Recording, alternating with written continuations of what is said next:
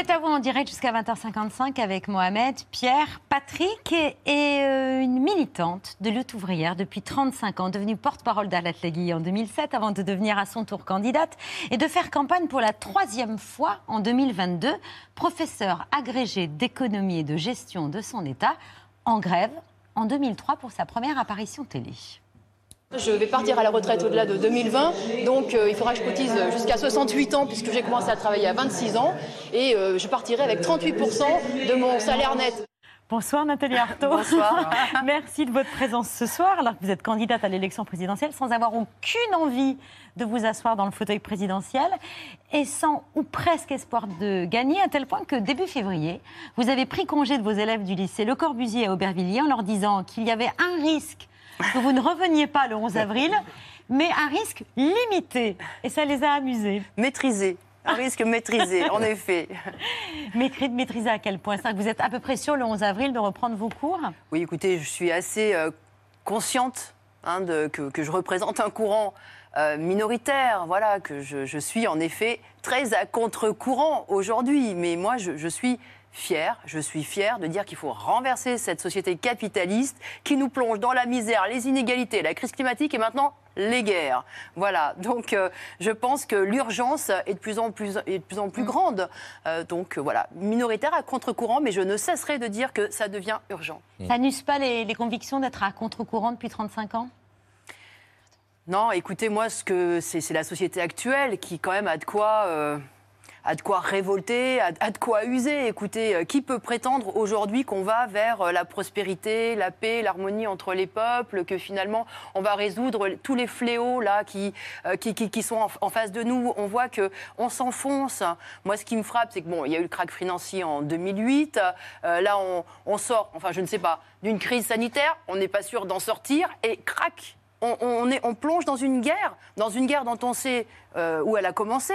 Mais qui peut dire jusqu'où elle ira, cette guerre? Et moi, je pense qu'en effet, les conséquences vont être graves, graves, sur le terrain politique, mais aussi sur le terrain économique et social. Donc on rentre pour moi dans une période, une nouvelle période, très, très, très dure, très, très dure. Et comme à chaque fois dans ces périodes de crise, qui est-ce que l'on fait payer? Ben, C'est le monde du travail, c'est les classes populaires. Parce qu'il n'y a pas de doute. Hein. La grande bourgeoisie, on, on va l'aider. On va l'aider pour que son business continue. Je vous ai entendu à plusieurs reprises euh, ces dernières semaines sur la guerre en, en Ukraine et j'ai pas bien compris le rapport que vous faites entre la guerre et le capitalisme.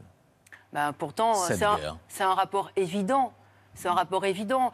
Vladimir Poutine a fait le dernier pas vers la guerre fratricide. Et il a une responsabilité écrasante, évidente. Mmh. Mais c'est un bras de fer, un bras de fer qui se déroule depuis déjà des décennies, et un bras de fer qui se déroule entre la bureaucratie russe et entre les États-Unis, l'OTAN et le camp impérialiste, qui a une volonté expansionniste, une volonté expansionniste à l'est, Ah, euh, qui a poussé ses bases militaires et qui, en effet, cherche vous à nous étendre. décrivez un affrontement de puissance, mais le rapport avec Mais le capitalisme. C'est pas.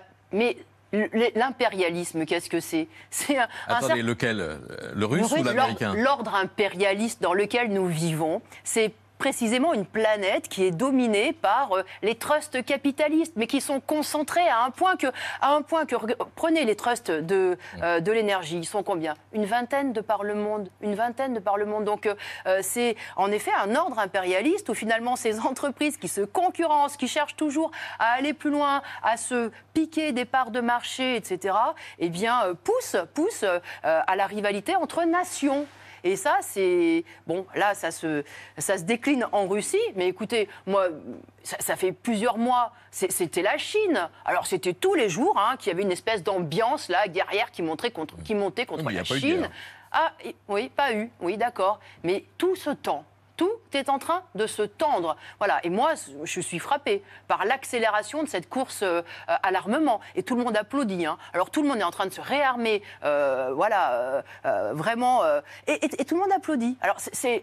On parlait de la planification écologique il y a quelques mois. Maintenant, on parle de la planification pour se réarmer. Enfin, franchement, voilà. Voilà où va la société. Il faut quand même le regarder en face. Ils préparent les futures guerres. Nos dirigeants, les états-majors, ce- celle-là, il s'agit de se réarmer pour guerres. essayer d'arrêter celle-ci. hein. eh bien moi je crois qu'on l'arrêtera, on l'arrêtera sûrement pas comme ça. En tout cas, c'est ni Macron, ni Biden, euh, ni ces grandes puissances qui sont précisément les fauteurs de guerre, ceux qui, qui, qui, qui ont une part de responsabilité dans cette guerre, qui pourront l'arrêter. Ceux qui pourront l'arrêter, Pas Poutine. c'est tous ceux qui la... Mais Poutine aussi, bien sûr, Poutine aussi. J'ai aucune complaisance vis-à-vis de Poutine. C'est pas moi qui l'ai euh, accueilli à Versailles, hein, qui lui ai déroulé le tapis rouge. hein. Et c'est pas moi qui lui ai vendu des armes, qui lui a livré des armes jusqu'en 2020. Parce que vous savez, comme moi, que la France a continué de livrer des armes à la Russie entre 2015 et 2020, alors même qu'il y avait un embargo sur les armes, alors même qu'il y avait cette guerre dans le Donbass. La guerre dans le Donbass, euh, elle a démarré en 2014. Elle a fait 14 000 morts. Elle était déjà là, la guerre, en fait. Bah, elle s'est généralisée. Moi, ce que je pense, c'est que ceux qui l'arrêteront, cette guerre, c'est ceux qui la subissent. C'est ceux qui n'y sont pour rien, justement, qui ne l'ont pas voulu, cette guerre. Je pense au, au peuple russe, je pense aux travailleuses et aux travailleurs de Russie, euh, je pense à ceux Aux en. Ukraine qui, qui, qui, évidemment, ne veulent pas de ce bain de sang. Parce que parce qu'ils savent que ce sont deux peuples frères. C'est ça, la vérité. Vous restez avec nous pour la chronique média, la story média de Mohamed Bouafsi.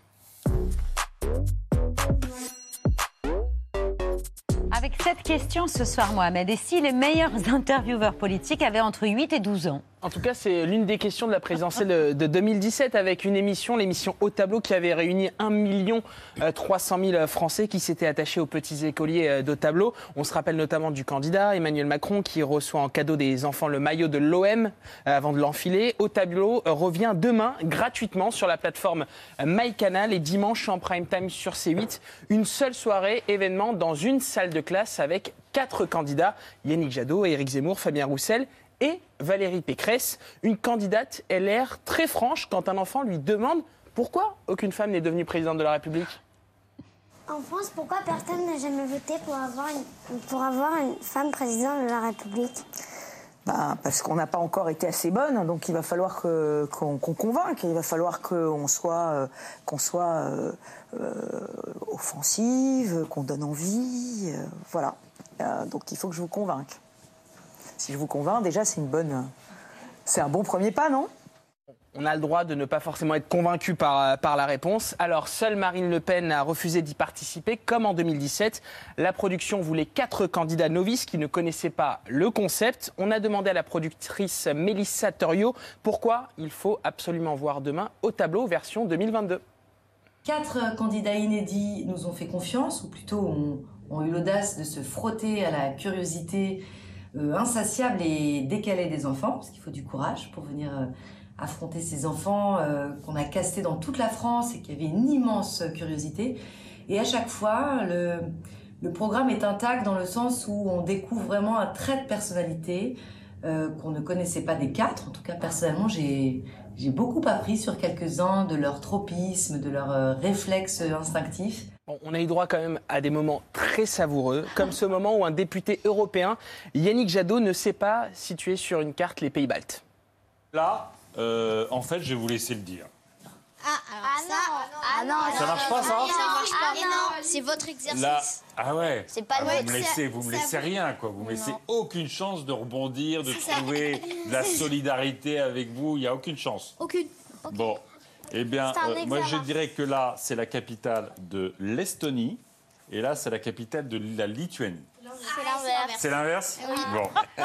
Eh oui, c'était l'inverse. Bon, en tout cas, euh, des enfants qui sont capables de poser des questions très dérangeantes, et notamment aux candidats communistes à l'élection euh, présidentielle.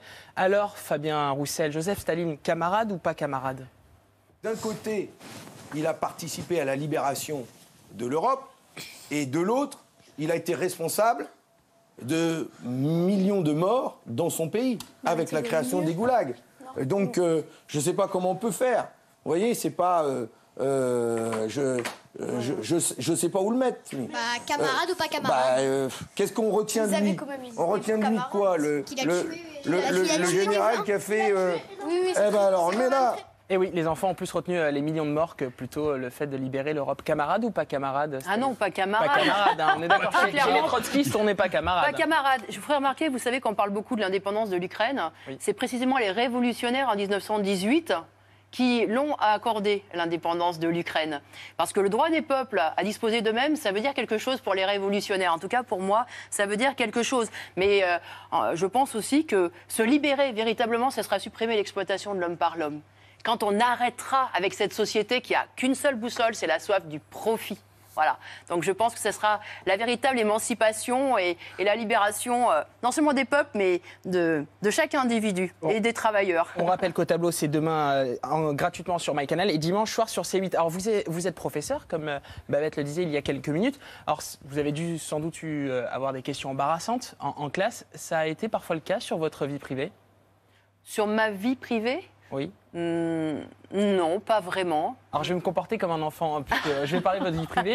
Euh, vous avez expliqué que vous ne parliez jamais de votre vie privée, euh, sauf si cela avait un sens politique. Alors vous avez euh, confié vivre en union libre. le candidat Macron propose de revoir la fiscalité des concubins et ces couples qui sont ni mariés ni paxés. Ça leur permettra de faire une réduction, une déclaration commune et donc de réduire leur montant de leur impôt sur le revenu. Cette mesure, elle peut vous intéresser, vous personnellement, et ces millions de Français pour augmenter leur pouvoir d'achat?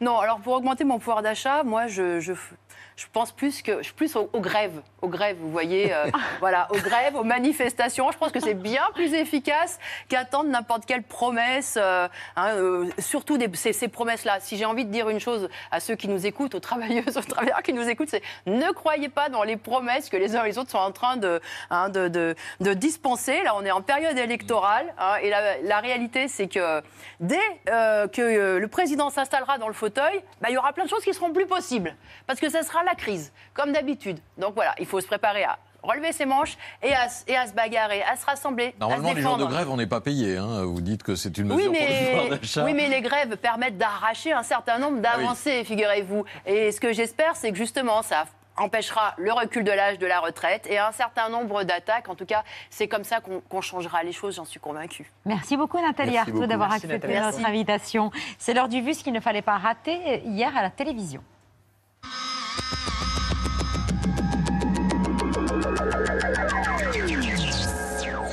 Voici le type de missile hypersonique que la Russie dit avoir utilisé pour la première fois. Le Kinjal, en russe, le poignard. Ce missile peut atteindre 12 000 km/h et surtout, il défie les systèmes de défense antiaérienne en changeant de trajectoire. Selon Moscou, il est impossible à intercepter. Apocalyptique, c'est le mot qui vient à l'esprit devant ces barres d'immeubles carbonisés à Mariupol. Selon la municipalité, 80% des habitations de la ville portuaire du sud de l'Ukraine ont été détruites. Les forces militaires russes ne bombardent pas les villes. Tout le monde le sait. Peu importe les vidéos truquées par l'OTAN. Ce char russe avance dans cette rue de Mariupol. La scène est filmée par un groupe nationaliste ukrainien. Le char est touché une première fois, puis une seconde. Quelques instants plus tard, un deuxième char est pulvérisé. Ce soldat en bas de l'image sort en courant, les Russes battent en retraite. À la résistance du peuple ukrainien contre l'invasion russe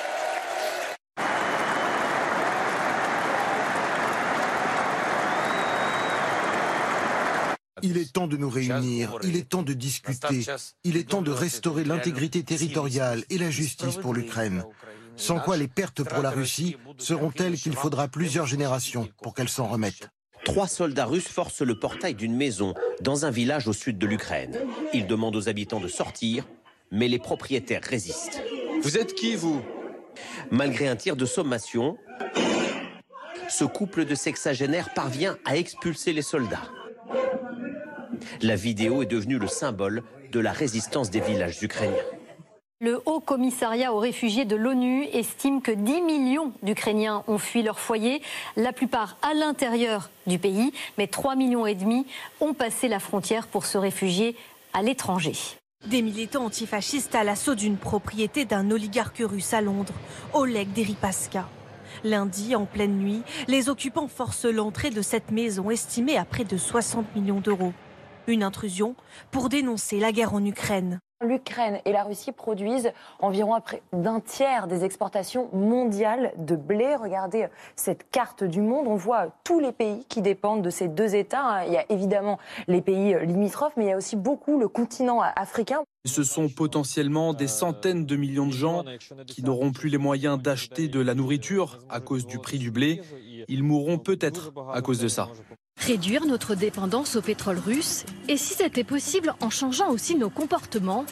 Oui, selon l'Agence internationale de l'énergie. Par exemple, baisser la vitesse de 10 km/h sur autoroute réduirait considérablement la consommation de carburant, jusqu'à 430 000 barils de pétrole par jour en moins. On n'a pas que ça à faire. Bientôt les vélos ils vont nous dépasser. S'il y a un ballon relancé, c'est celui-là. ils sont obligés. C'est celui-là avec Capozzo. Capozzo, il, est passé. Il est passé Capozzo. Il va le faire Il va le faire de Et c'est signé Padovani à la dernière minute. Nous te prions pour tous nos responsables politiques, qu'ils aient la force de gouverner pour le bien de tous. Le général Pierre de Villiers à la défense, Teddy Riner à la jeunesse, Leila Slimani à la francophonie. Leila Slimani a opposé une fin de non-recevoir à la candidate LR. Je trouve ça très inélégant. Rien ne me ferait plus horreur. Voici, chers amis, tout de suite pour vous une nouvelle chance de gagner un quinquennat sans aucun frais à payer. Non, non, mais je suis sérieux. À une question sur la différence d'âge avec son mari, un peu plus jeune qu'elle, elle répond Non, je ne me sens pas cougar. Contrairement à d'autres, je n'aurais jamais pu tomber amoureuse d'un adolescent. Une phrase qui n'est pas passée inaperçue. La référence à Brigitte Macron semble évidente. Avec les mains, c'est le meilleur moyen de, meilleur moyen de savoir. Ouais, celui-là on est pas mal. Hein. Quand tu mets un petit coup, c'est comme les fesses de Kim Kardashian, quoi. Tu vois? Hop là, il y, y a du mouvement. Antoine Dupont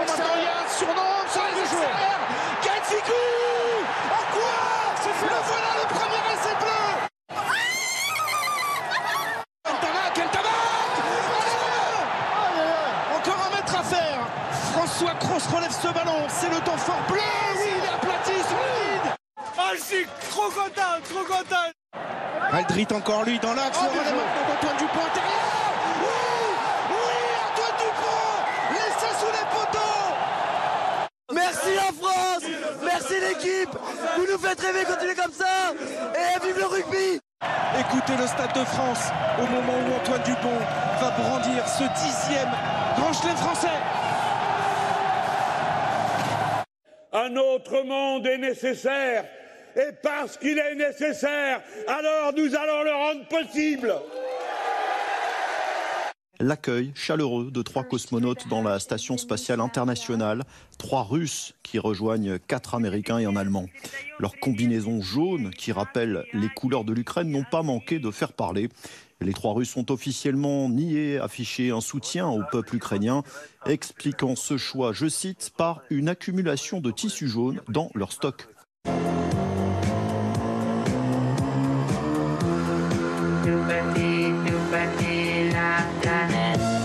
C'est-à-dire qu'on doit maintenant penser le monde d'après, le monde d'après, euh, sans savoir ce qu'était déjà le monde d'après, la crise sanitaire?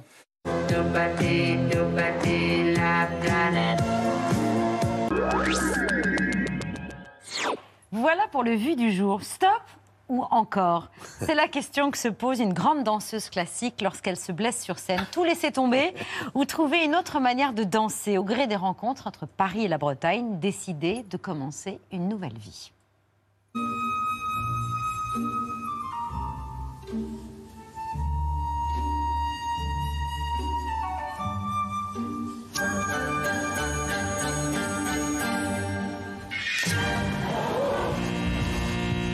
Crois que c'est ça le plus dur aujourd'hui. De repenser à tout ce temps passé et de me dire que ça a servi à rien. Si tu construis ta vie sur ton corps, à 35 ans, t'es à la retraite. T'es obligé d'avoir au moins deux vies. Sabrina m'a proposé un job avec son mec. Et donc tu vas complètement laisser tomber la danse. Faut y croire. Hein, faut t'accrocher. On est une compagnie de danse contemporaine. Moi, c'est toujours les résidents que je préfère, c'est les danseurs, parce que.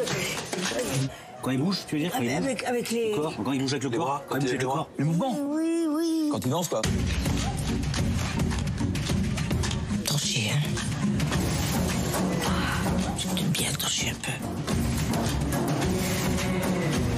Pour moi, quand tu mets un tutu, c'est cucu. Qu'est-ce que tu connais, toi?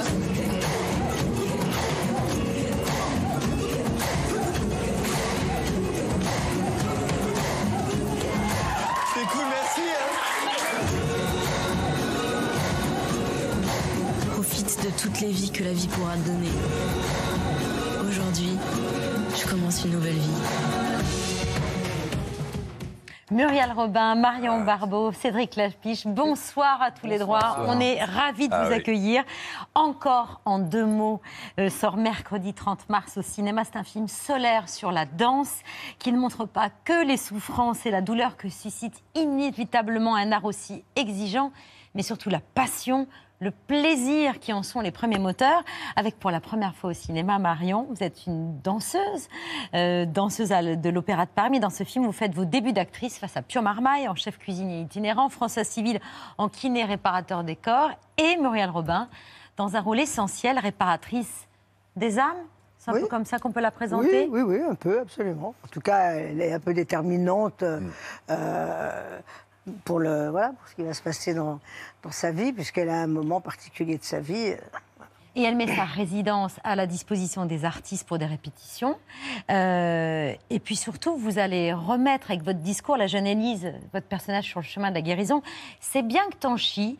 Jusqu'ici, allait bien pour toi, c'était normal, mais c'est une chance, un privilège.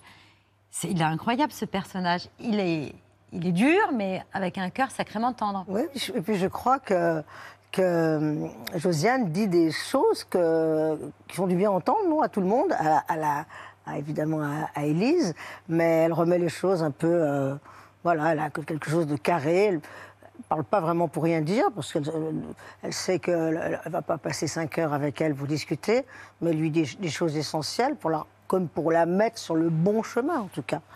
Parce qu'elle, elle n'a pas fait ça. Elle boite, elle, on pourrait imaginer que peut-être qu'elle s'est blessée, il n'y a pas eu quelqu'un à côté pour lui dire quel chemin prendre. En tout cas, elle, a, elle, a, elle, a, elle a changé. De... Parce que c'est ce qui se passe, voilà, on est euh, cette euh, résilience, quoi. Est-ce qu'il faut continuer, bloquer sur sa vie? C'est pas je voulais ça et je peux pas et je peux pas, ou avancer ailleurs, là où la vie, voilà, il y a ce qu'on décide et il y a ce que décide la vie pour vous.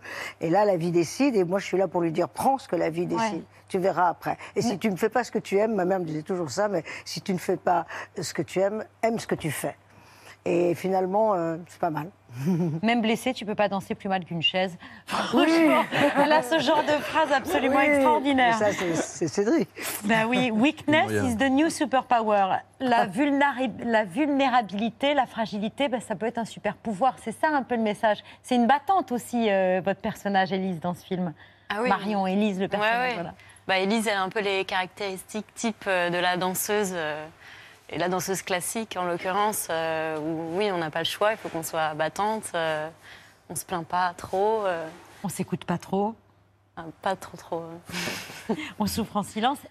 Cédric, le personnage de Muriel, vous dites que c'est, elle a une qualité phénoménale, juste d'être aidante. Et ça, c'est une générosité qu'on ne mesure pas assez, ce qui aide.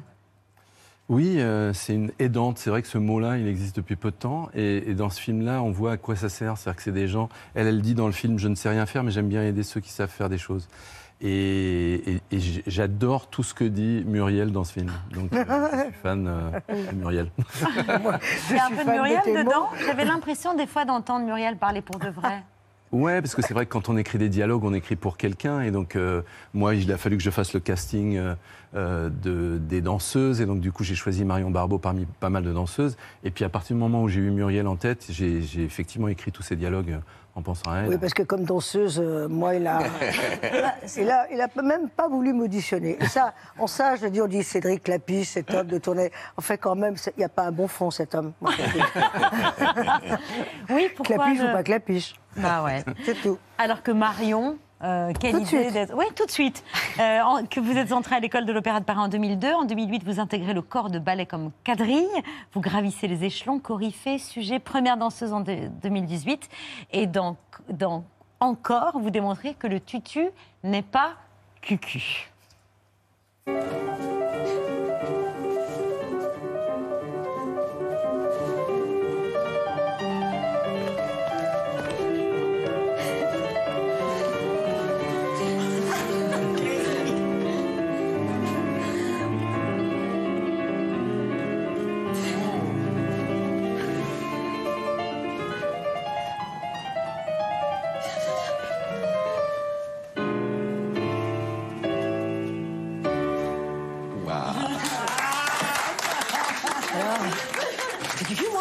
Non ouais. Oui, c'est vrai qu'on a envie d'applaudir tout le temps pendant le film. Pendant le film, on a souvent Et puis là, tu as vu quelques images, j'ai envie de faire ça. Merci. Vous dansez depuis l'âge de 6 ans, mais ce sont les scènes de danse devant la caméra de Cédric qui vous ont le plus stressé, plus que les scènes de comédie. Oui, parce que euh, bah, ça, je connaissais vraiment, c'était mon domaine, et puis euh, bah, je voulais déjà pas me décevoir. Alors que dans les scènes de, de comédie, j'étais vraiment dans la découverte et je faisais entièrement confiance à Cédric. Non pas que je te faisais pas confiance dans les scènes de danse, tu étais prête à te décevoir. ouais. mais euh, oui, disons que je mettais, je, je mettais la barre euh, haute. Très haute, très exigeante sur le plan de la danse, mais sur le plan de la comédie, c'est une révélation, Marion Barbeau. Oui, moi, je trouve. je- je- c'est quelque chose que j'ai que j'ai vu dès le casting où elle euh, elle ressort parce que euh, tout de suite on a envie de la filmer. J'ai- J'ai j'ai essayé de pas parler devant elle, mais mais euh, non non, c'est- c'est- elle est vraiment impressionnante quoi. Mm. On se dit qu'elle serait comédienne même si elle n'était pas danseuse. Ouais ouais, tout à fait. Ouais. Bien sûr. Et comment? Non, très belle présence, et puis quelque chose, une densité aussi. Une densité. euh, elle est belle quand on a envie qu'elle soit belle, et, euh, et- et tu vas entendre ce que je te dis, elle le prend pas mal, mais c'est pas ce qui est en avant non plus. Si on veut que, que ce soit pa- pas mis en avant, on peut tout à fait s'identifier. Elle est, Oui. elle, est, elle est un peu nous toutes, et, euh, et la présence, c'est un truc, il y a quelque chose d'attachant. quoi. On a envie de savoir ce qui va lui arriver, on a envie d'être avec elle, on a envie de la. De la c'est en tout cas ce que fait mon personnage, et c'est pas. Donc c'était assez facile à faire, du coup. Cédric, passionné de danse depuis euh, toujours, avec des scènes de danse dans presque tous vos films? Oui, c'est drôle parce que je l'avais pas remarqué avant. En fait, Euh, il y, a- il y a toujours des petites scènes de danse. Dès mon premier long métrage, il y a, il y a Zindine Soualem et Simon Abkarian qui, font des danses grecques. Euh, il y a toujours des petites scènes et, et c'est vrai que j'ai toujours filmé de la danse. J'ai toujours aimé aller à des spectacles de danse, donc donc j'aime ça. Donc vous saviez que un jour vous feriez un film comme celui-ci ou non C'est venu. euh, Ça, ça fait très longtemps que je voulais faire un film avec des danseurs et, et j'ai essayé à plusieurs euh, moments de ma vie. Ça n'a jamais marché parce que les danseurs sont très pris et que, et que c'est difficile de trouver euh, avec qui s'associer pour pouvoir faire ça. Et donc là, ça s'est fait avec euh, Ophel Shechter, qui est un, un chorégraphe israélien mais qui vit à Londres depuis 20 ans et qui a une compagnie. Et, euh, et en fait, euh, Marion, euh, je l'ai découvert euh, en filmant un spectacle à l'Opéra de Paris, un spectacle Shechter. Et donc, euh, euh, il y a eu cette rencontre avec, euh, avec le chorégraphe et avec Marion il y a à peu près 4 ans. ouais. Et encore s'ouvre par un, un ballet de 15 minutes, Mm. sans aucun dialogue, Paris audacieux. Oui, c'était le parti pris du film de se dire voilà, je, je veux que les gens regardent la danse. Parce qu'en fait, les gens ne savent pas qu'ils aiment la danse. Il y a beaucoup de préjugés sur la danse, Oui, notamment sur la danse classique. Et, euh, et en fait, j'ai vu. C'était au moment de la grève euh, à l'Opéra de Paris. euh, Il y a eu la grève des retraites et les danseurs étaient beaucoup en grève. Et en fait, les- il y a eu des danseuses de l'Opéra de Paris qui sont venues danser sur le parvis. Et j'ai vu des gens, des, des passants qui regardaient la danse. Et c'était visiblement la première fois qu'ils voyaient de la danse classique. Ils étaient éblouis. Ils étaient éblouis, ils étaient en pleurs, mais il y avait des gens qui pleuraient. Et, et je sais pas si tu as fait partie de. Ouais, bien sûr. Donc, euh, d'accord, j'ai jamais, je t'ai jamais demandé. Mais C'est euh, une scène qui a beaucoup tourné, qu'on a vu ouais, beaucoup sur ouais, les réseaux Et- sociaux, qui était, qui et- était magnifique. Et j'ai trouvé ça fou que, en fait, si on montre de la danse à n'importe qui qui passe dans la rue, l'effet est le même, quoi. Bien sûr. Et après, il y a eu le Covid. Et le tournage de votre film a permis à des danseurs euh, de monter euh, sur scène au moment de la fermeture des salles. C'était euh, au Châtelet, et à la Grande Halle de la Villette. Absolument. Et euh, Marion, vous avez eu des applaudissements et euh, des larmes aux yeux à la fin de, de certaines séquences? Oui, oui, bah, notamment la scène euh, où on danse euh, le- la pièce Political Mother de Hoffa. Et euh, c'était comme un, un mini ballet de 4 minutes, très intense pour nous. Et, et on n'avait pas été euh, en scène euh, et donc pas été applaudis depuis euh, des mois.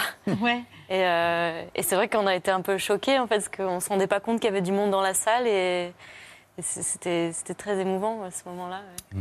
Et euh, le film prend un contre-pied aussi, qui est souvent on associe le euh, le travail et le milieu de la danse classique à la, à la douleur, à une forme de souffrance. Là, il y a, on, est à, on est à rebours de ça dans la, dans la progression et dans l'élan du film. Oui, parce qu'en général, quand on montre que la douleur et la souffrance, on oublie quand même un, un truc important, c'est le plaisir. C'est-à-dire que je pense qu'on ne peut pas faire le métier qu'elle fait, euh, et tous les danseurs, d'ailleurs, quel que soit le type de danse, sans avoir du plaisir en dansant. Donc, euh, donc c'est vrai que je ne sais pas pourquoi il y a cette espèce de préjugé sur le fait que c'est terrible et que c'est une souffrance. C'est la même souffrance qu'un footballeur ou qu'un grand sportif.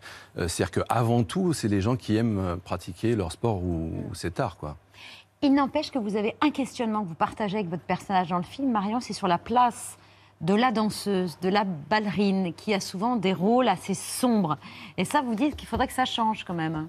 Oui, oui, c'est vrai que c'est pas toujours facile, euh, voilà, en tant que femme euh, dans la société actuelle, de raconter des histoires euh, qui sont parfois un peu obsolètes. hein, on, le dit dans le film, c'est vrai. mais je pense qu'il y a plusieurs grilles de lecture dans un ballet, donc il y a aussi plusieurs manières de l'interpréter. Euh, cela dit, ce serait génial que des, des créations avec un langage vraiment classique euh, soient, voilà, soient créées aujourd'hui. Adapté à des thèmes d'aujourd'hui, Oui, mais avec le langage de la danse classique. Ouais, ouais, ouais. Et ça, ça manque, je trouve. Muriel, vous êtes euh, fan de danse? Oui. Essentiel. Danser. Danser presque autant que rire, quoi. Sinon, on meurt. Ah oui, moi, j'ai dansé très, très petite. euh, qu'on ait le sens du rythme ou pas, il se trouve que je l'avais, mais ceux qui ne l'ont pas ne savent même pas qu'ils ne l'ont pas. Ils ont le droit de danser aussi, peut-être pas avec ceux qui ont le sens du rythme, parce que c'est- ça commence à faire un peu n'importe quoi, surtout pour ceux qui regardent. Mais, euh, mais non, mais on a le droit de danser, même si on n'a pas le rythme. Mais c'est vrai que danser, danser, moi j'ai dansé, dansé, dansé, chaque fois que j'ai pu danser. Et je- ça me manque. Parce que évidemment le temps passe, avant on peut aller dans les bois, dans les endroits, dans des soirées, on sort moins, euh, voilà. Et, euh, et là on est en train de parler euh, avec des, des amis, de se faire une soirée que pour danser. Mais moi j'aimerais des lieux qui ouvrent à, à 19-20 heures. On sort du boulot, on va danser deux heures. Non, mais avant, c'est les boîtes pour danser et boire et tout ce qui va avec. Mais juste danser. Tu danses de 20h à 22h, puis à Et hop, tu vas 22h, en sortant du travail, mais qu'est-ce qui peut plus délasser, faire du bien Ça existait, Muriel, les after-work Ouais, mais ça marche pas tant que ça. Ils n'ont pas fait le truc pour qu'on se dise tiens. Enfin, mais je, re- je continue, je re- j'irai revoir. Peut-être que je serai la seule et j'irai danser toute seule. Là, c'est vrai que sur, le tournage, c'était impressionnant parce que tous les acteurs, François Civil, Pio Marmaille, Muriel, Muriel. de- Denis Podalides, quand, quand il y avait des scènes de danse, ils venaient les voir. quoi. C'est-à-dire que c'était pas du tout des jours où ils venaient euh, tourner, mais ils venaient tous parce que euh, le spectacle est trop fort. Cadeau. Donc Muriel, toujours euh, cette qualité Toujours de choix. Toujours, euh, Toujours cette sortie. qualité de choix dans vos, dans vos rôles, Oui. euh, la preuve. Et puis aussi le- des rôles à l'instinct. On a adoré le, le rôle que vous avez joué dans Doute, euh, que vous avez choisi d'emblée, ce téléfilm extraordinaire qu'on a vu euh, sur, euh, euh, récemment. Et c'était magnifique. Et puis, ce qui fait toujours plaisir, c'est de retrouver les amis, ce qui fait que entre deux tournages de, de films, vous pouvez dire oui, par exemple, en 2016, pour les 20 ans de Il s'aime, avec Michel Larocque et Pierre Palmade. Alors ça. Pierre Palmade révise son texte et il n'est pas le seul. Pierre, mais où sont les filles Euh, les filles, elles sont. euh, Ah bah elles sont là, les filles. Je crois qu'elles répètent. Ou qu'elles s'engueulent. Tu oses me dire que c'est pas vrai Dans une ruelle en contrebas, Michel Larocque et Muriel Robin sont dans le vif du sujet. Dîner à la con. Tu commences à, me faire chier, euh, Isabelle. hein. Là, tu commences sérieusement à me faire chier. Je sais pas si t'as décidé de me flinguer mon week-end, mais là, c'est rudement bien imité. Hein. bien sûr. Oui, mais, Enfin, en, mais en faux. En faux. Et il paraît que là, cette année, vous préparez donc la, la, la fête des 25 ans, avec des couples inédits. Allons bon. Oui, j'ai appris ça. Bah, écoutez, je suis ravie de l'apprendre. Non, non, on a, on a même vu des photos de casting avec euh, vous, vous seriez euh, euh, Michel Larocque et Arnaud Ducret, vous serez vous au, au bras de Pierre Arditi. D'où ça sort C'est vrai Ah bah, Ah bah alors, ça. Nous, en tout cas, on n'en parle pas du tout. euh, Ah bon Moi, ai. On est les premiers à en parler alors. Je crois, mais moi, je vous dis tout de suite, je, le ferai- je ne le ferai pas. Bon. Crois qu'on a fait les 20 ans, si on commence à fêter tous les 5 ans, on risque de, de créer une petite lassitude. Non, mais c'est drôle. Non, non, alors là, cette information, elle est bizarre. Bon, bah alors, je, moi, Non, je, je- Enfin, on, avait même l'affiche, hein, Bah oui. pratiquement. Fi- Ah, mais alors attendez, je peux revoir l'affiche Oui, Ça y est, d'accord. je sais ce que c'est. Ça y est, mais non, mais c'est pas sur scène, c'est un téléfilm. Oui, oui, c'est un bien film. sûr. Ah, mais c'est ce qu'a dit Pierre. Ah, mais j'étais sûre. Ah, j'ai mal entendu, pardon. Pas excusez-moi. grave, pas grave. Non, non, si, parce que vous êtes passé quand même pour un peu. Pendant Et quelques moi, et moi aussi, d'ailleurs, euh, maintenant c'est moi qui passe pour. Bien sûr, c'est un téléfilm formidable. Alors, moi, j'avais fait cet exercice avec, euh, avec mes sketchs et Ah, j'avais réalisé. Et, Absolument. Et, là, je ne fais que interpréter avec donc euh, Pierre Arditi. Il y a pire, vraiment. et, euh, et je crois que c'est un film, ça marche très très bien. Euh, En fait, ça Voilà. tous dans le même immeuble. Exactement. Et il y a un François Berléand qui n'est pas sur l'affiche là, mais qui, qui fait le concierge avec une Julie Depardieu aussi qui est là. Ça fait un lien à tout ça avec les sketchs effectivement euh, les plus connus de Ils s'aiment, ils se sont aimés. Et j'ai un autre conseil à vous donner. Oui. C'est vendredi dans les mille et une vies de Lynn Renault Ah, sur France 3 à 21h. On retrouve Muriel, euh, on retrouve bien sûr votre amie Lynn, euh, C'est mille et une vies. Et Lynn raconte à, à Mireille Dumas l'acier trempé de son amitié pour vous et Claude. Avec Muriel Robin, qu'est-ce qui vous lie aussi fort? Ce qui lie très fort sont les moments difficiles. C'est là où ça, les liens se font vraiment, vraiment soudés dans la difficulté. Donc j'ai eu mes difficultés et j'avais Muriel, elle a ses difficultés, elle m'avait. Et la même chose avec Claude. C'est surtout là où, où ça devient très fort. Elle est belle, hein, on Elle disait. est magnifique. Non, mais c'est la grand-mère rêvée. Ah Il oui. faut enlever cette photo où je suis énorme. Ça bouge, ça s'appelle une image. Il faut l'enlever maintenant. voilà, mais ça bouge pas vite. Merci. Mettez la dame jolie, ça sera On la retire, mais on, on retrouvera cette photo quand même Il vendredi. faut voir ce portrait Ouais. vendredi, c'est magnifique. Même si vous avez vu d'autres portraits sur Lynn Renault, Ouais. je les ai tous faits aussi. Regardez celui-là. Moi, j'ai appris plein de choses. On est ému. Ça, c'est d'une classe, c'est d'une force. Grande classe. C'est incroyable Ouais. parce que ce destin-là est incroyable. Il faut regarder ça. Beau travail de Mireille Dumas aussi. Ouais, très Qu'on bon. reçoit vendredi dans C'est à vous, elle nous, elle nous en parlera Ah, très à l'o- à l'occasion du site d'action dans lequel Bien est sûr. évidemment engagée Lynn Renault. Cédric, vous fêtez vous aussi un anniversaire?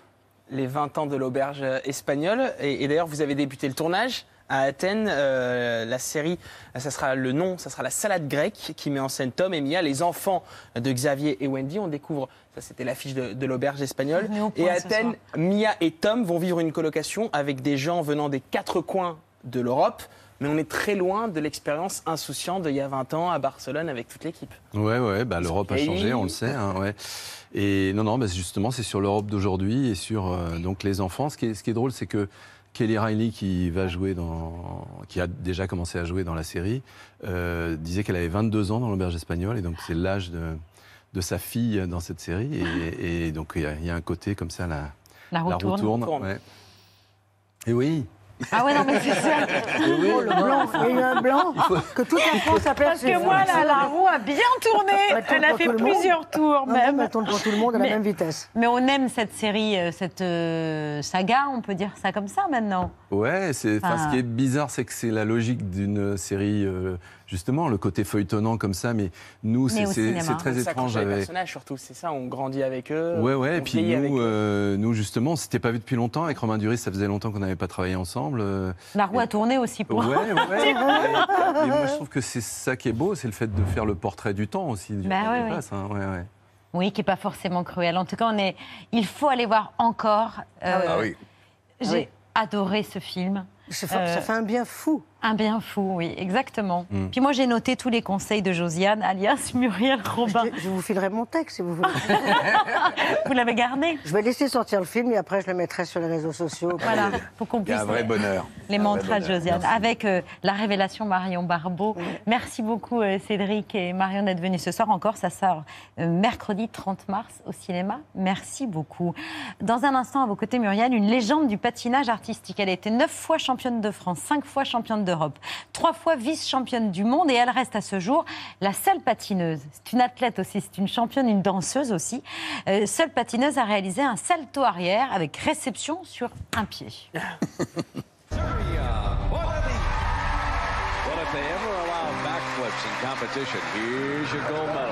For all her years with Champions on Ice, never missed a backflip, never even it.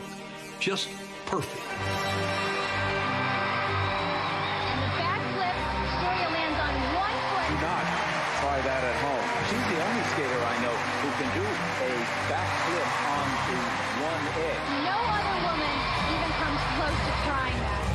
Surreal's never going to be controlled. For her, turning pro, it's freeing, it's liberating. How does it feel to finally be able to do that backflip and not be penalized for it? That's cool. I can do it. I say, oh, it's okay. Nobody gonna yell on me. Bonsoir Soria Bonani. Bonsoir. Ravie de vous accueillir à la table de C'est à vous, en France aussi, puisque vous vivez désormais aux États-Unis, euh, où vous entraînez des jeunes patineuses. Si vous êtes en France, c'est à l'occasion du championnat du monde de patinage artistique dont vous êtes la marraine et qui se tient à partir d'aujourd'hui jusqu'au 27 mars à Montpellier. On y revient longuement, mais un mot sur ce saut là qui porte désormais votre nom, le Bonali. Vous en êtes hyper fier et j'ai appris que vous l'avez réalisé tranquillement jusqu'à vos 40 ans. Oui, c'est ça, oui, oui, oui. La première fois que je l'ai fait, j'avais 12 ans. C'était juste le salto arrière basique. Et puis après, j'ai évolué. Et puis voilà, que c'est devenu cette, euh, euh, cet élément. Incroyable. Et donc vous estimez à peu près co- combien de fois vous avez J'ai jamais compté, mais c'est vrai que euh, quand j'étais en tournée internationale, ça m'arrivait de le faire euh, trois, quatre fois en spectacle. Deux fois dans le programme, après en l'ouverture, des fois, plus au final. Et donc voilà. Sans jamais le rater. donc, donc plusieurs, donc plusieurs centaines de fois. J'imagine, oui. J'imagine que pour mes patins, ça a été difficile, la réception. Et pour le corps aussi, bien Il sûr. n'y a pas un jour sans qu'on vous en parle de ce saut incroyable. Et ce qui le rendait aussi possible, c'est votre formation de gymnaste. Parce que avant de devenir une patineuse sur glace, vous avez été une incroyable gymnaste déjà. Oui, avant et pendant, surtout pendant. quoi. Jusqu'à l'âge de 17 ans, je faisais du trampoline, du tumbling et bien sûr de la gymnastique. Donc c'était un ensemble et c'est pour ça que je pense que ça me donnait beaucoup de, euh, de force et de, comment dire, de- d'enthousiasme pour le faire après sur la glace. La dernière fois que vous l'avez réalisé en compétition officielle, c'était pour vos derniers JO à Nagano en 98. C'était une figure interdite. Vous aviez une blessure au tendon d'Achille, mais vous l'avez quand même exécuté, ce saut. Et l'idée aussi, c'était de faire évoluer euh, la discipline quand même. Il a évolué aussi, mais surtout, je pense que c'était, sachant que c'était ma dernière euh, compétition euh, aux Jeux Olympiques, donc je voulais laisser un peu ma marque. Puis je pensais que peut-être un jour, ça allait, ils allaient ouvrir les règlements et que ça allait être open pour tout le monde de faire le salto. Heureusement, ça s'est pas fait, mais je pensais que je me suis dit, si ça doit se faire, je veux que je sois toujours la première à l'avoir fait. Et j'étais la pionnière un peu. Et vous êtes toujours la seule. pour l'instant, oui. Mais je pense que c'est surtout pas euh, danger. Ça pourrait être trop dangereux Oui, quand bien tout le monde sûr. commence à faire des saltos euh, dans toutes les patinoires. Et c'est vrai, ça risque euh, d'être dangereux pour tous les patineurs. Et puis surtout en compétition, je pense que Oui. c'est un peu compliqué. Là, quand même, vous passez tranquillement un triple boucle piqué des doubles axel. euh, Aujourd'hui encore, là. Enfin, encore, c'était il y a quelques mois, mais après, euh, Bah je passe pas mon temps à m'entraîner. quoi. Maintenant, je donne mon temps à mes élèves. Et c'est vrai que c'est très rare quand euh, j'ai le temps de m'entraîner pour moi. Quoi. Mais ça m'arrive, quoi, comme ça, pour, pour voir si mes lames glissent toujours ou si j'ai encore le- j'arrive encore à tourner. Quoi. Vous connaissez évidemment Muriel Robin et je vous présente notre chef du jour, Marion Flippo, qui est chef création Bonsoir. chez Cogent. Oui, Euh, bonsoir chef, et vous êtes passionné de, de nourriture extrêmement euh, saine. Healthy food. Oui, il faut en quand même pas oublier la, la gourmandise. Mais effectivement, euh. Cogent revendique une cuisine saine et de saison. Donc à l'image de ce que vous allez dîner ce soir, puisque c'est un ramen de konjac. Alors peut-être vous ne connaissez pas le konjac. Vous connaissez? Ok, Oui, euh, super. En réalité, c'est un ancien ingrédient, mais c'est une racine japonaise euh, particulièrement légère, puisque c'est moins calorique qu'une carotte. euh, que- qui est ici travaillé façon ramen, donc avec beaucoup de petits légumes, un œuf poché, des crevettes et un bouillon miso. Et il y a un dessert surtout. Et il y a un dessert. Je sais que vous n'avez pas souvent des desserts, mais ça reste un dessert aussi euh, healthy. Graines de chia Euh, C'est de des chia. graines de chia, ouais, qui est un Bravo. dessert signature chez C'est Cogent. exactement la cuisine que je fais. Voilà. Et le- Ah oui le konjac, il faut savoir, enfin vous allez être d'accord, prend le goût de, De ce qu'on lui donne. Et il faut le mettre au plus tôt possible dans la Mm. sauce ou dans le bouillon qui existe parce que ça prendra de plus en plus le goût. Parce que sinon, ça n'a pas de goût. Et c'est vrai que c'est 40 calories euh, Mm. pour Ouais, euh, 100 c'est grammes, c'est-à-dire ou 38, 38 calories. En fait, il faut bien le rincer, le Voilà, konjac. c'est toute une histoire de rinçage. C'est parfait pour un athlète, quoi, en fait. Ben, c'est pour ça que c'est C'est pour Muriel C'était pas visé. C'est tout. Surya, vous êtes donc la marraine de ces championnats du monde cette semaine à, À Montpellier? À Montpellier. Vous qui avez suscité des vocations chez des milliers de, jeunes patineuses. Nathalie Péchala vous décrit comme un guide pendant son enfance, un modèle de, de performance, de résilience et d'audace. Mais vous avez euh, aussi été un modèle, elle l'a dit, pour la chanteuse Juliette Armanet. Une des idoles de ma jeunesse, c'est Soria Bonelli. Euh, il se trouve que pendant une période de ma vie, j'ai fait pas mal de patins à glace. Et c'était vraiment pour moi une référence absolue de, de liberté, d'insolence. C'était la reine des glaces. Elle avait une manière de faire du patin qui a complètement pulvérisé les codes du patinage artistique. Elle avait un élan. C'était une rebelle de dingue. Elle a, elle a osé des trucs que aucun, pa- aucun patineur, patineuse n'avait osé à l'époque.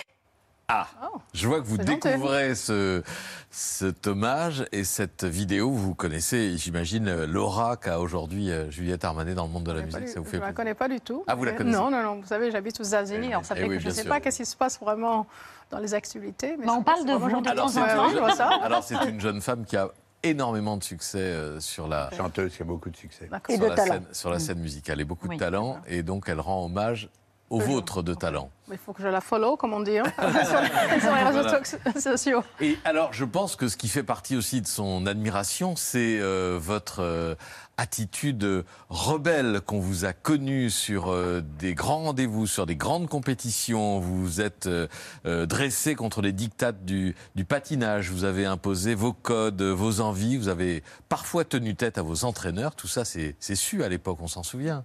Bah, en fait, j'ai toujours voulu rester sur Surya, quoi. J'ai pas voulu être vraiment transformée.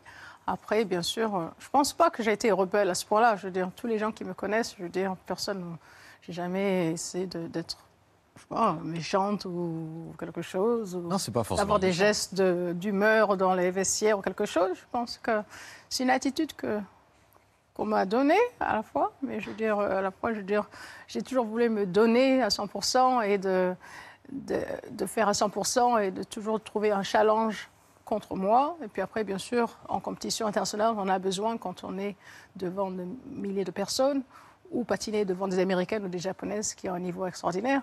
Mais euh, toujours été moi et j'ai jamais voulu vraiment Être quelqu'un que vous vouliez Voilà, pas être. tout à fait, oui. ne pouvait pas vous imposer quelque chose contre votre gré. Non.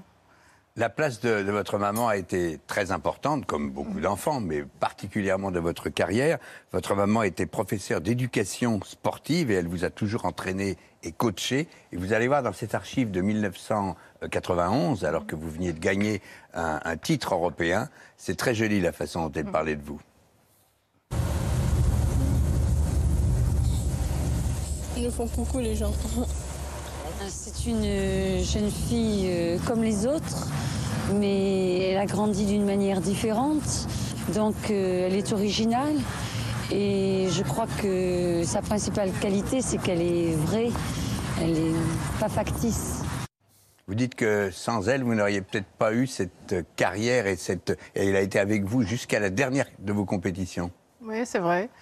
J'ai eu d'autres professeurs, bien, Bien sûr. sûr. Euh, J'ai commencé à Nice avec euh, un prof qui m'a donné beaucoup d'inspiration, qui, qui s'appelait Nicole Erdos. Mhm. Et cette personne m'a donné l'envie de faire du spectacle et cette passion pour la glace.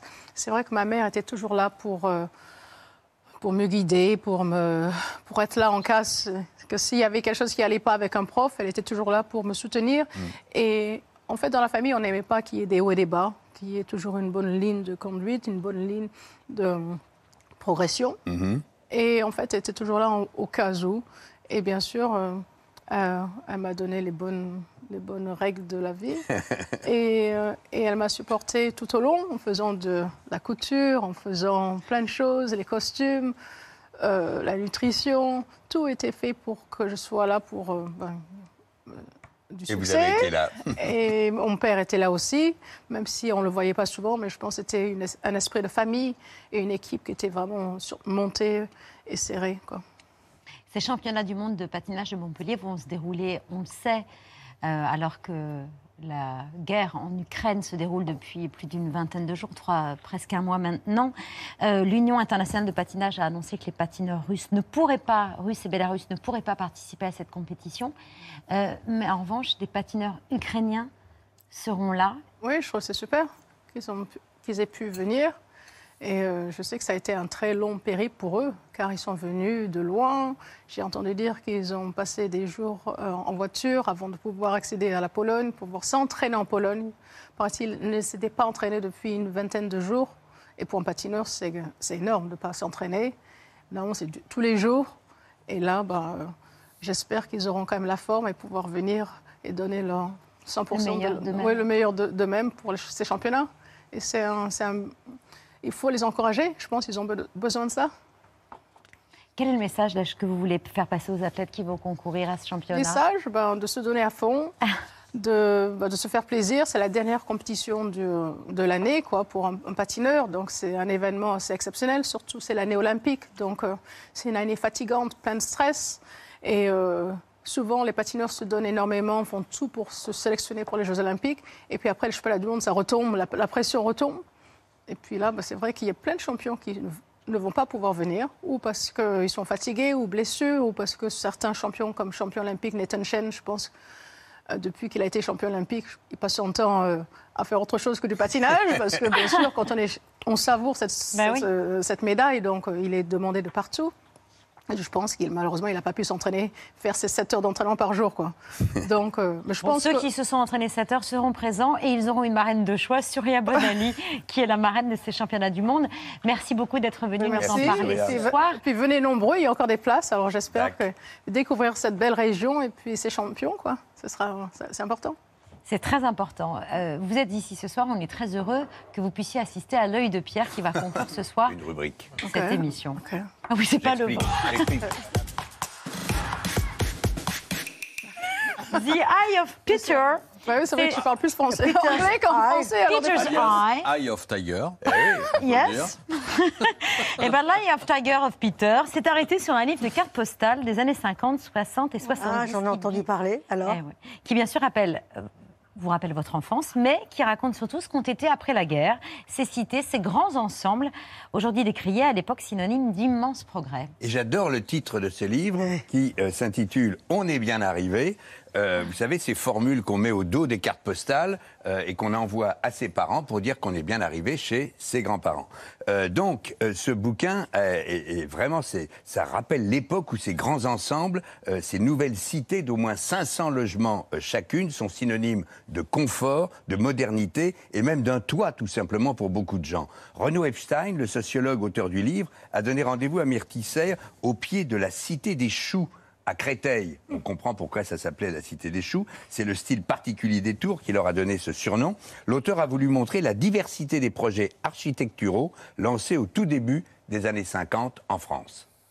Ce soit dans le cinéma, que ce soit dans les médias, que ce soit aussi dans certaines représentations artistiques, on a construit une image extrêmement sombre euh, des quartiers qui viennent incarner finalement l'ensemble des problèmes de la société française et qui nous donnent à voir quelque chose qui serait une sorte de vaste échec architectural, urbanistique. Je ne veux pas nier les difficultés sociales qui se concentrent dans un certain nombre de, ces quartiers, mais euh, le quartier euh, des Choux à Créteil ne ressemble à rien euh, au quartier de Locher à Sarcelles, à, à la Grande Borne à Grigny. Euh, Ces quartiers sont extrêmement divers du point de vue de leur forme architecturale, du point de vue de leur population, du point de vue de leur histoire. Alors, je crois qu'il faut se remettre un peu euh, en tête euh, le contexte euh, pour tout le monde, pour les, vous les enfants, si j'ose dire. La Seconde Guerre mondiale a détruit 400 000 logements et en a salement amoché à peu près 1,5 million et demi en France. Avec les images qui vous arrivent d'Ukraine et les photos que vous avez pu voir euh, des côtes normandes après le débarquement, vous voyez à peu près ce que je veux dire. Donc, après la guerre, des dizaines de milliers de Français vivaient dans des baraquements à la périphérie des villes. En 1948, la moitié des logements n'ont pas l'eau courante en France et les trois quarts n'ont pas les toilettes. Alors on lance un immense plan de ZUP. Les trois lettres sont restées aujourd'hui les zones d'urbanisation en priorité. Entre 46 et 73, on passera de 12 millions de logements à 21 millions en France. Et les gouvernements encouragent alors la production de masse euh, des cartes postales qui racontent les cités heureuses. Et Renaud Epstein a aimé lire même quelques-uns des textes au dos des cartes postales. Dimanche dernier, Maud et sa mère m'ont accompagné à la Maison des Arts où j'ai eu deux rosiers en récompense pour le concours des balcons fleuris. J'ai regardé également à la télé l'inauguration du centre culturel Pompidou et j'avais également formé le projet d'aller le visiter en ta compagnie. Quels sont tes projets pour les vacances de printemps et de Pâques? À bientôt de tes nouvelles, je t'embrasse bien affectueusement. Elle date de quand cette carte? Celle-ci est datée 3 février 1977. Renaud Epstein raconte dans le livre que ce sont des immigrés vivant sou- souvent alors dans des bidonvilles qui ont construit ces grands ensembles des années 50 dans lesquels, dans lesquels plus tard leurs familles viendront enfin s'installer. Début 70, le gouvernement dit stop à la construction de masse et emploie pour la première fois le terme de grand ensemble au moment de les arrêter. Les politiques suivantes n'ont pas forcément été ni maîtrisées ni bien adaptées, même si on pouvait y vivre heureux dans ces cités, mais cela, les cartes postales ne le racontent pas. D'où l'envie de l'auteur de rendre justice au grand élan des années 50. Les cartes postales, euh, bah d'abord elles nous disent qu'il y a eu une période dans l'histoire française où on était fiers de ces quartiers. Euh, où on était fier de montrer qu'on habitait dans des ensembles modernes qui euh, incarnaient justement à la fois la modernité et le progrès social. Ce qu'on a commencé à appeler la crise des banlieues, ça émerge véritablement à la fin des années 70 puis dans les années 80, à une époque où l'usage des cartes postales devient beaucoup plus réduit. Ça peut expliquer le fait qu'on n'a pas ainsi au verso des cartes postales tous ces messages sur euh, les problèmes des, des quartiers. Et voilà. Et ce qui est drôle, c'est qu'il y avait d'autant plus de cartes postales, et il y en a eu beaucoup plus longtemps en France que partout ailleurs, parce qu'on a été très longtemps, jusqu'aux années 70, le pays d'Europe où le téléphone était le moins développé. Ah. Donc, on envoyait des cartes postales. Les cartes postales, euh, c'est juste pour rappeler les références, Pierre? Comment? Pour rappeler les références, on est bien arrivé. On est bien arrivé. C'est chez le Nouvel Attila, qui est une, une des éditions qui dépend des éditions du Seuil. C'est signé Renaud Epstein, un tour de France des grands ensembles, c'est formidable. Et Muriel en avait entendu parler, donc il y aura un exemplaire euh, pour vous, chère Muriel. Merci beaucoup, euh, Muriel, d'avoir accepté notre invitation. Merci Pierre. Encore, c'est en salle euh, mercredi prochain. Voilà, j'ai adoré. J'adore le bartinage. Bah, venez. On s'en fout, Venez, mais j'adore. Euh, c'est du 21 au 27 mars à Montpellier. Et Ça vaut le coup de le voir vraiment live, parce Bah que, oui. en plus, avec nos champions français qui ont, eu la, Ben qui ont oui. ramené la, médaille on olympique. les a reçus. Euh, Papadakis et euh, Gabriela Papadakis et Guillaume Cizeron. Merci, il me souffle. Mohamed, il a peur que je me vautre. C'est vrai. Voilà. Merci, chef. Comme ça, tout le monde est servi. Et le programme de France 5 qui va suivre aussi. Qui va suivre, mais d'abord, Bertrand Ah, n'est pas là ce soir et je sais à quel point vous l'adorez, on Muriel. Il a une bonne raison, au bah oui, eh oui, il a une excellente raison. Ah il oui, reviendra euh, dès qu'il sera de va. nouveau sur ses pieds. Mais il va manquer à tout le monde ce soir. Ouais, oui, il nous a beaucoup manqué. Restez sur France 5 avec Hugo Clément et son magazine Sur le front. Ce soir, nucléaire et éolienne, des voisins encombrants. Contrairement à nous qui sommes des voisins charmants. Ne haussez pas les yeux au ciel. Et si vous voulez bien vous tourner vers Vincent pour saluer nos téléspectateurs. Merci de nous avoir suivis. Merci Soria, merci De rien, Muriel. à bientôt. À demain 19h en direct. Bonjour tout le monde. Ciao.